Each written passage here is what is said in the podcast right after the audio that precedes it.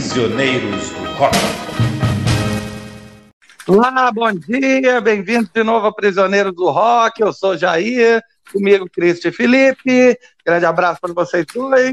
Hoje nós vamos falar sobre covers. Tema da semana. Basicamente, covers, Covers. que são melhores que os originais. E aí a gente. Ah, exatamente. Isso é um detalhe importante. Isso é um detalhe importante. São covers que são melhores que os Sim, originais. Isso é muito importante. É. Nem sempre isso acontece. Nem sempre isso acontece. Eu criei um conceito aqui para mim. Para falar que algo é melhor que o original, a gente tem que entender que o cover vira a versão definitiva da música. Um exemplo, né, para ficar claro do que eu estou falando. A, a Sinéad O'Connor gravou Nothing Compares to You, que é uma música do É Prince. verdade. É, se só existisse a versão do Prince, seria talvez um hit menor. Com a Sinéad O'Connor, se transformou na versão definitiva da música. Então, isso para mim é uma definição de algo que é melhor que o original. Então, em cima dessa linha, eu escolhi Betty Davis Eyes, é, o clássico da Kim Carnes, e essa música é conhecidíssima. Qualquer, É. qualquer rádio de soft hit toca essa música até hoje. Para minha surpresa, há cerca de um ano, dois anos atrás, eu descobri que essa música era um cover. Ela, na verdade, Aham. foi gravada, foi composta e gravada em 74 pela vocalista Jack da Shannon. She's pure as New York snow. She's got Betty Davis eyes, and she'll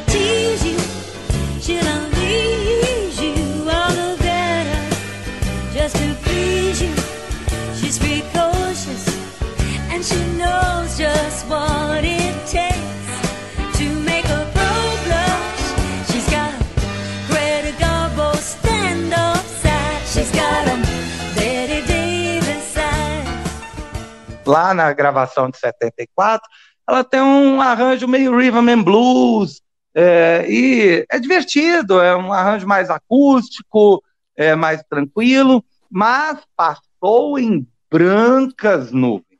Agora, quando em 1981 a Kim Carnes regravou com um arranjo baseado em sintetizador, a música explodiu. A, a música passou várias semanas em primeiro lugar, vendeu uma barbaridade, cai na minha definição de versões definitivas. Cara, eu gosto bastante da versão da, da Jack the Channel. Eu também conheci faz pouco tempo. Eu conheci deve ter mais ou menos um ano também. Não sabia que era cover e não conhecia essa cantora. É como você falou, uma versão meio soul, meio rhythm and blues, bem legal. Mas a, a versão da Kim Carnes reinventa a música. Isso é muito legal. Ela atualiza para o som da época, né, no começo dos anos 80, reinventa e deu muito certo. É um tipo de cover que, do jeito que eu gosto, que você pega a versão original e transforma em outra coisa, se adequa ao seu estilo, se adequa ao som que você está fazendo na época e que funciona muito bem. And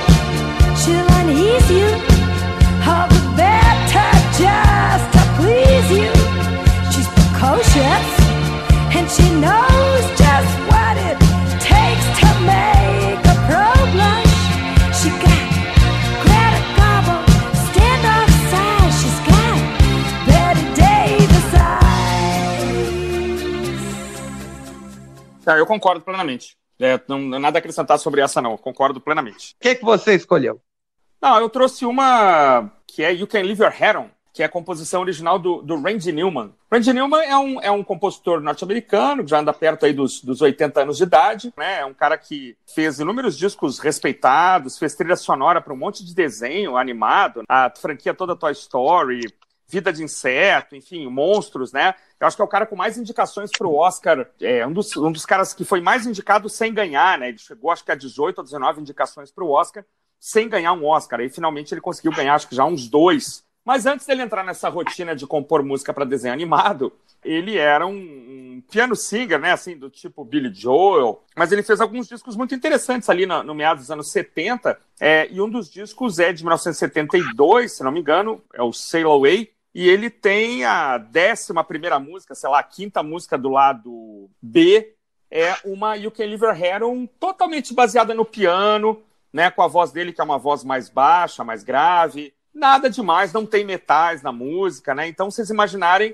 aquela levada, né? Parora, pó, pó, pó, parora, só que só no piano. Yes, yes. You can leave hat on.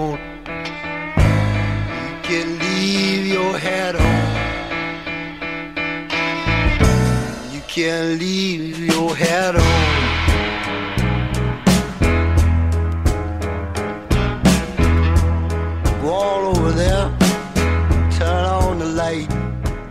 Essa música passou batida, mas ela começou a receber algumas versões na década de 70, de alguns artistas pouco conhecidos e tal, né? Mas assim, ainda não foi a versão definitiva, que é a versão do Joe Cocker. Né? Em 1986, ele grava uma versão que é um monstro, né? um soul é, super é, bem gravado, com metais, né? que virou trilha sonora, trilha sonora do filme Nove e Meia Semanas de Amor, com a Kim Basinger, e acabou sendo a música do striptease, um striptease que ela faz no filme, uma cena inesquecível para a nossa geração, virou a versão definitiva, sem dúvida nenhuma. Então a minha primeira aqui é, é a gravação de 86 do Joey Cocker para o Ken Liver Heron.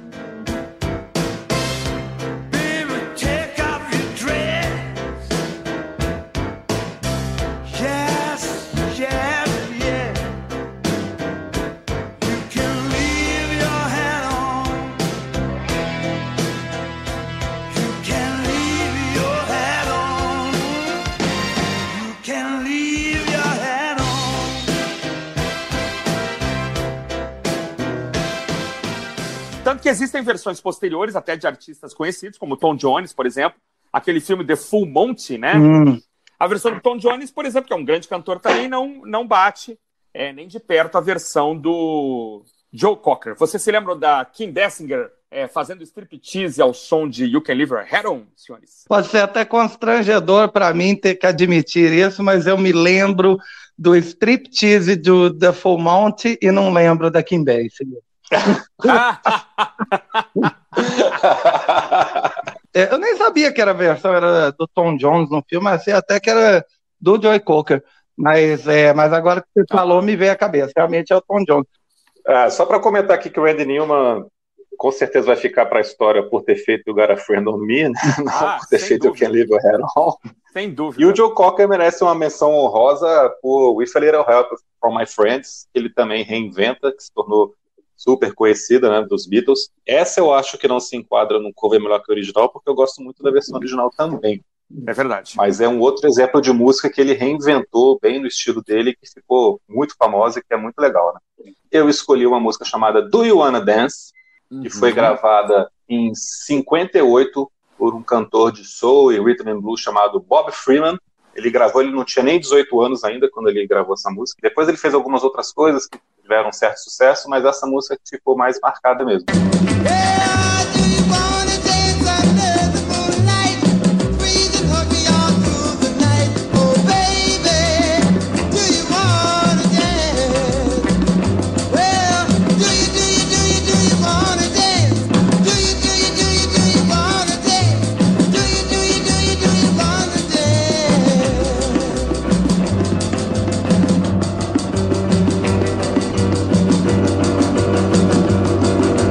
A versão é simpática, é bacaninha, é bem legal. Foi gravada por outras pessoas no começo dos anos 60, até que em 65 um tal de Beach Boys gravou essa música.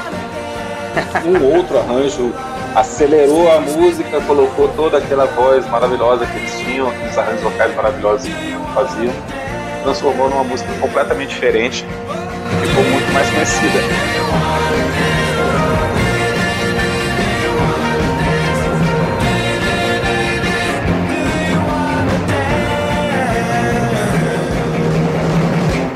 E, nesse caso, eu vou ter que citar aqui que essa música de- depois ganha uma segunda versão muito famosa, que é dos Ramones. Sim. Que aí Uhum. pega o que os Beat Boys tinham feito e aceleram mais ainda e vira uma porrada divertidíssima. Eu acho que essa versão dos Ramones realmente ficou como a, a melhor.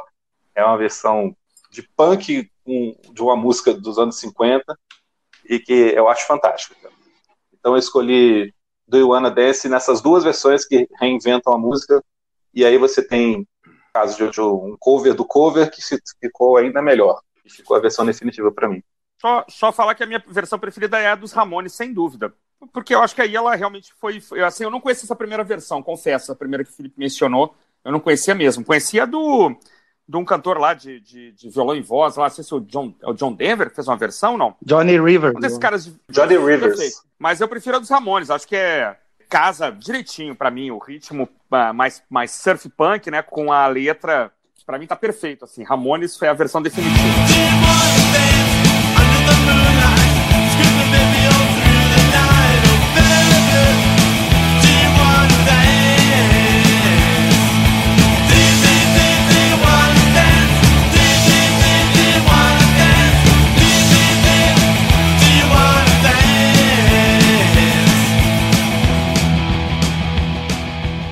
Então, é, Do You Wanna Dance entra é, em uma outra categoria do que eu chamo de covers melhores que os originais, que é quando o cover é intercambiável com o original, onde até é Hum. realmente difícil você dizer ah, qual é a versão definitiva da música. Como exemplo, eu escolhi uma também que tem três versões, que chama You Keep Me Hanging On. É, essa música é, foi um hit com a Supremes, eh, lá em 1966, chegou ao primeiro lugar, ela tem aquele clássico som né, da Supremes, assim, swingadinho, né, a voz feminina bem destacada na mixagem, bom de dançar, bom de se divertir, aquele som Motown mesmo, né, do, dos anos 60.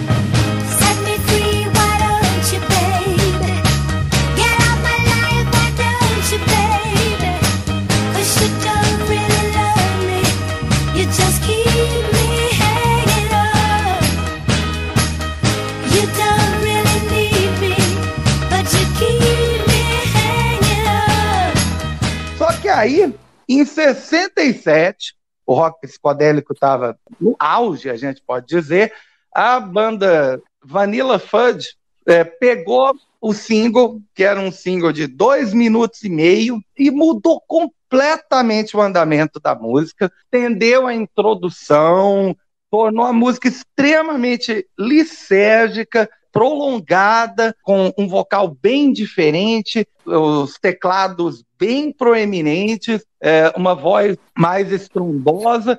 A música fez, não vou dizer um sucesso igual, mas chegou no top 10 da parada americana. Eu me lembrei dessa versão quando eu reassisti Once Upon a Time in Hollywood, né, o filme do Tarantino, que se passa lá nos anos 60, e ele escolhe é, essa música para um dos momentos cruciais do filme, né, sem spoilers. né.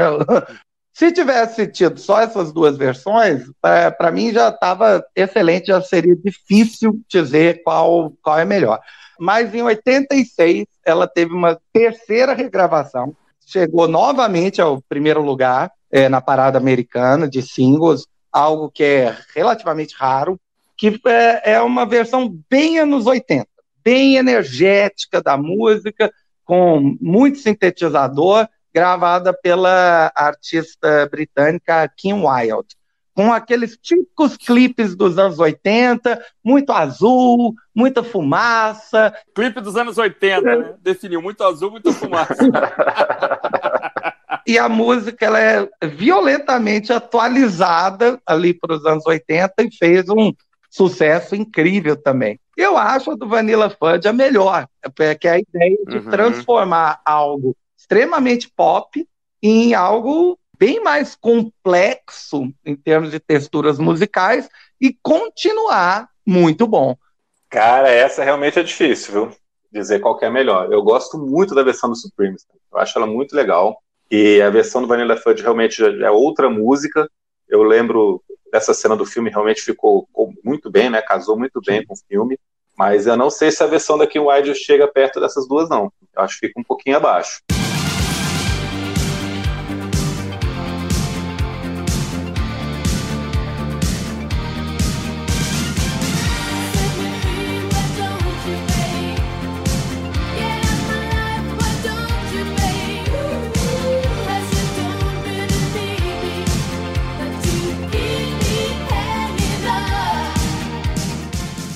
Que nesse caso aqui eu, eu fico com a original ou então com Vanilla Fudge.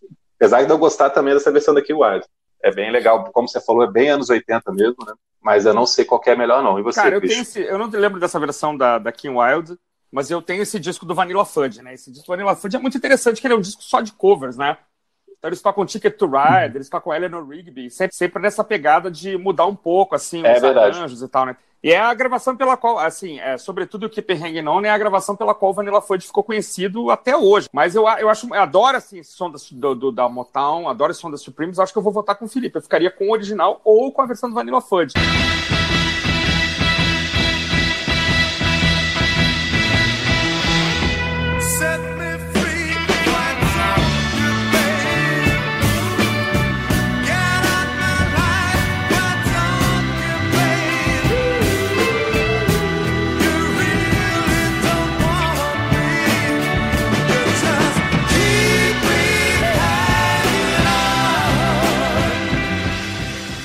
Então segue aí, continua aí com a sua A minha segunda. segunda é a- o primeiro compacto de, da cantora é, Cyndi Lauper, é, chamado Girls Just Want to Have Fun, lançado em 1983. Eu descobri há uns 5 ou 6 anos atrás que é um cover de um cara chamado Robert Hazard, ou Robert Hazard. É, e simplesmente eu não, não conhecia, fui escutar, e a versão do Hazard é um rockzinho despretensioso. É um cara que nunca chegou a fazer é, muito sucesso ali fora da sua área, né? E a Cyndi Lauper transforma isso num, num hino feminista, né? Um videoclipe engraçadíssimo, né? Que fazia um, tinha uma alta rotatividade nos programas de videoclipe na época, mesmo antes da MTV. Pra mim, a Cyndi Lauper e o produtor ali transformaram isso num, num monstrinho pop, né?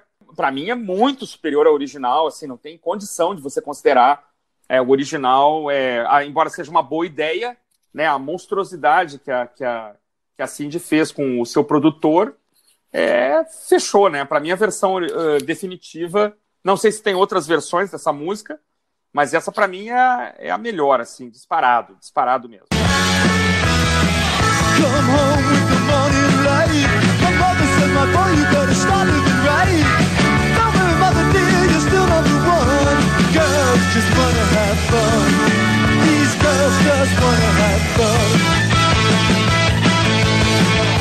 Eu nem conheço essa versão, Christian. É, rolou o, o efeito Torn para mim, né? Torn da Natália Embrulha, né? Quando Sim, você sim, sim.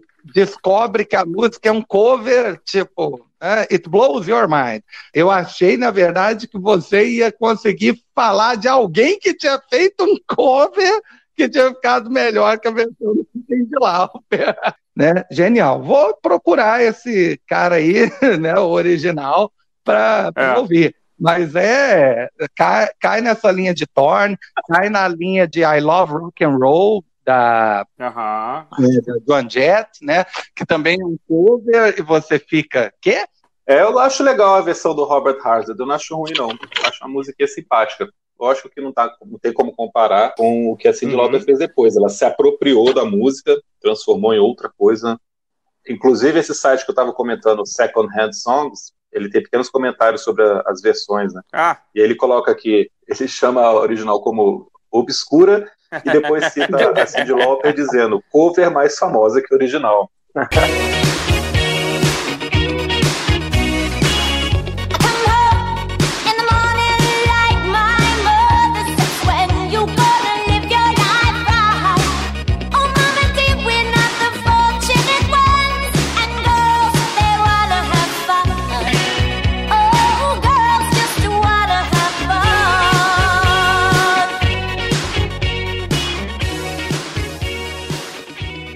Bom, para finalizar, eu escolhi uma música que foi composta por um cara chamado Mark James.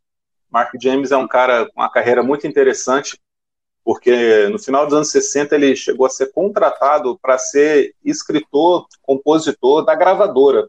Ele era um hitmaker da gravadora, de gravadoras de Memphis. ó. E lá ele fez, entre outras, uma música chamada Hook on a Uhum. Feeling, que ficou muito famosa recentemente no filme Guardiões da Galáxia. Bah. Ele fez também uma outra música que todo mundo conhece, que é Always on My Mind, Uhum. gravada pelo garoto Elvis Presley e pelo Pet Shop Boys. Mas a música que eu escolhi dele é Suspicious Mind. Ele compôs Suspicious Minds em 68, chegou a cantar, a gravar a versão dele, mas deu pro Elvis Presley. We can't go on together with suspicious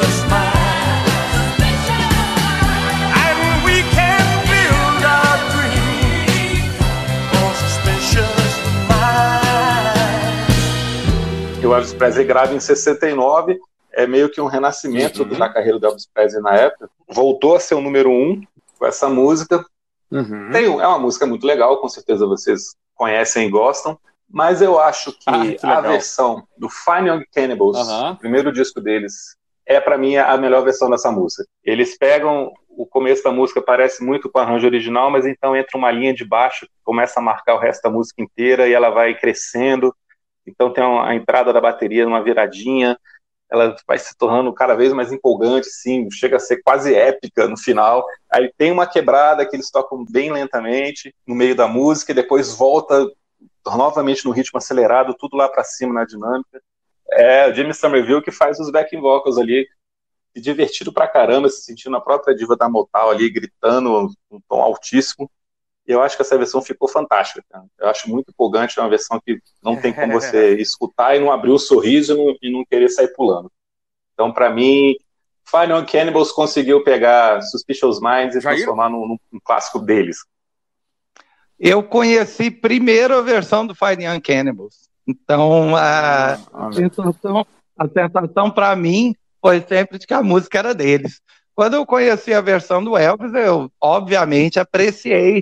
Foi mais ou menos o mesmo efeito de Always on My Mind. Conheci primeiro com o Pet Shop Boys, depois, né? é, conheci com Elvis Presley. Ah, concordo, concordo com o Felipe. a versão é melhor. É, a do Elvis, muito boa, é fantástica, mas a versão do Fine Young Cannibals é muito mais divertida.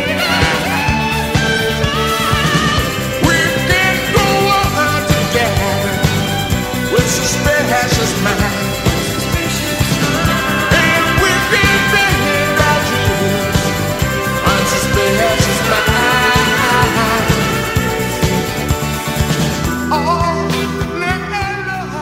músicas que o Elvis gravou, eu escutei primeiro, né, com ele e depois essas versões. E quando apareceu Fine Cannabis, eu lembro de falar assim, pô, legal, os caras fizeram um negócio legal. Mas eu lembro que o meu, a minha versão gravada, né, e cravada na mente era do Elvis, que é bem, muito bem tocada, né, uma bateriazinha com escovinha, um violãozinho bem tocado também. Dificuldade aqui, dificuldade. Depois vira um monstro, né, lógico, vira uma coisa enorme.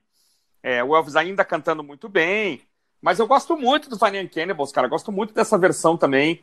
É, hum, muito difícil, cara. Eu, eu vou tender a, a ficar com a. Eu vou tender, sério, a ficar com a do Elvis como a melhor e o Fine Cannibals em segundo lugar, assim, muito próximo ali por, por aquelas distinções de escola de samba, assim, 9.9 e 10, entendeu? Ali ganhou por causa da comissão de frente ali. Então é isso, meus amigos. Obrigado por gravar com vocês mais uma vez. Até a abraço a próxima. aí, até um mais. abraço. Prisioneiros do Rock.